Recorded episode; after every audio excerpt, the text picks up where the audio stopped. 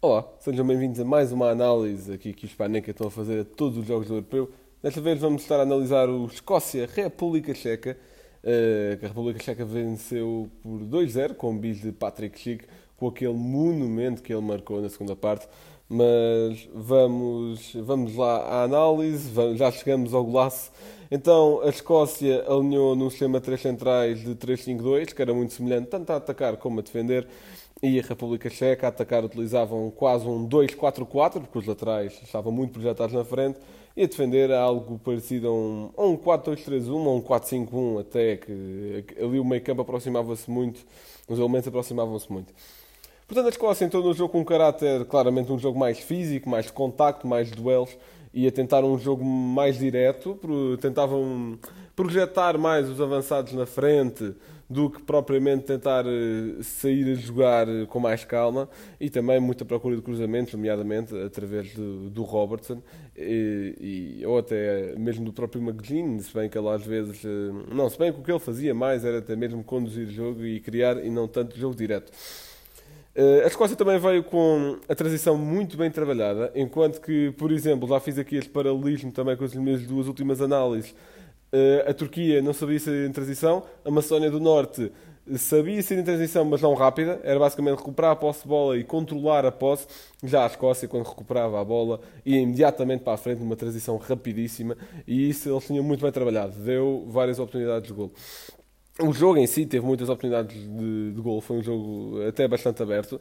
Do lado da República Checa, também muita opção por eh, cruzamentos, só que em vez de transições, eh, quer dizer, também tinham transições algo preparadas, mas notava-se mais a preparação em bolas paradas. Por exemplo, o Darid era que batia a maior parte, o Sosek também bateu ali um livro do lado direito. Portanto, eh, este meio campo da República Checa também foi algo espetacular, porque o, aquela dupla de pivô Alex Kral e Sosek fazia a construção toda e fazia, fazia isso de uma forma muito bem trabalhada, muito bem coordenada. Foi um grande jogo da República Checa também uh, em relação ao campo. Uh, depois, a Escócia até, até teve, não vou dizer que, que, teve por cima, porque o jogo em si foi, muito, foi bastante equilibrado. Mas a Escócia teve assim as grandes primeiras oportunidades. Aliás, a primeira foi da República Checa, hum, que foi até um remate do Patrick Schick, um cruzamento vindo da esquerda, mas assim o resto, até ao gol da República Checa, foi da Escócia. Inclusive até um, um lance em que o Robertson está totalmente isolado e, e remata, não diga a figura, porque obrigou o Vaklik a uma defesa bastante difícil, mas uh, podia ter rematado melhor com o tempo que demorou. Portanto, depois, aos 41 minutos, tivemos gol do Patrick Schick, de um cruzamento após, uma, após um canto. Portanto, lá está a preferência por bolas paradas da, da República Checa. Após o canto, um, acho que era da Arida, esperou muito bem pela subida do lateral direito que eh, depois fez um excelente cruzamento e Patrick Schick teve de, só teve de cabecear, só teve, entre aspas, foi um ótimo cabeceamento. Depois veio um intervalo e aí a Escócia começou a arriscar um pouco mais uh, de longe da baliza. O McLean e o Armstrong passaram a arriscar mais de remate de longe. Aliás, é até assim que a República Checa recupera o golo, eh, ou melhor, recupera a bola para o gol de Patrick Schick, para aquele golaço, que foi uma tentativa de um remate de longe de McLean e epá, tenho de me focar neste golo um pouco, foi um golo espetacular. É, Patrick Chico faz tudo bem, recebe, orienta-se, é, vê que Marshall está bastante adiantado da baliza e temporiza e consegue, no timing certo, com a curva certa, marcar um golaço.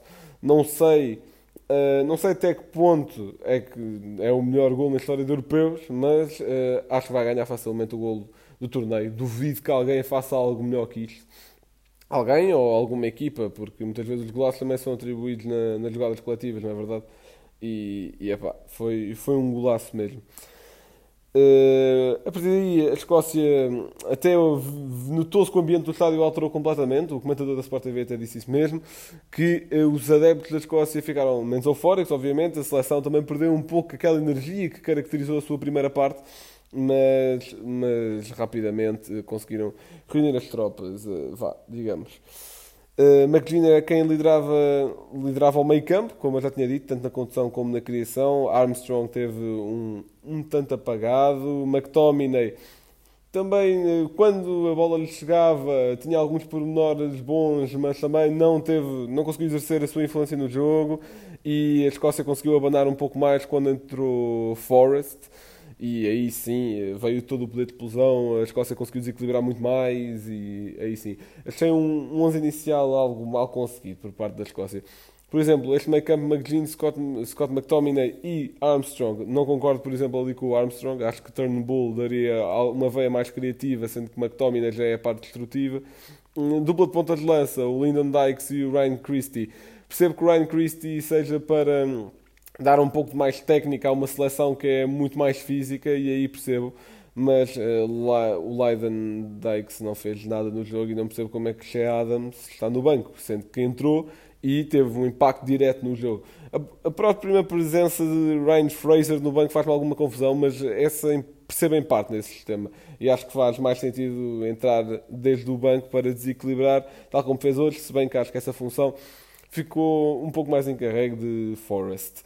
Eh, entretanto, no final desta análise, quero só destacar uh, Marshall e Vaklik, Uh, os dois guarda-redes estiveram muito sólidos, obviamente que muito mais Vaklik, porque Marshall teve aquela, aquela falha no gol de Patrick Schick, mas uh, principalmente Vaklik defendeu tudo, né? porque o Marshall sofreu dois. O Vaklik defendeu totalmente toda e qualquer bola que, que há baliza. É, é pá, por mais difícil que, sei, que fosse por exemplo, lembro no remate do Shea Adams agora acabar uh, a segunda parte, ali aos 70 minutos, digamos assim, uh, do remate pé esquerdo, mais encostado ao primeiro poste e o Vaklik defende de perna. E, e é pá, uh, muito bom, muito bom. um excelente jogo. Daí estar um pouco indeciso no MVP de, do jogo, no homem do jogo, entre Vaklik e Patrick Schick, só que acho que vou ter de dar ao Patrick Schick só por aquele golaço, mas o Vaklik fez uma das melhores exibições de um guarda-redes que eu já vi e epá, teve bastante bem mesmo.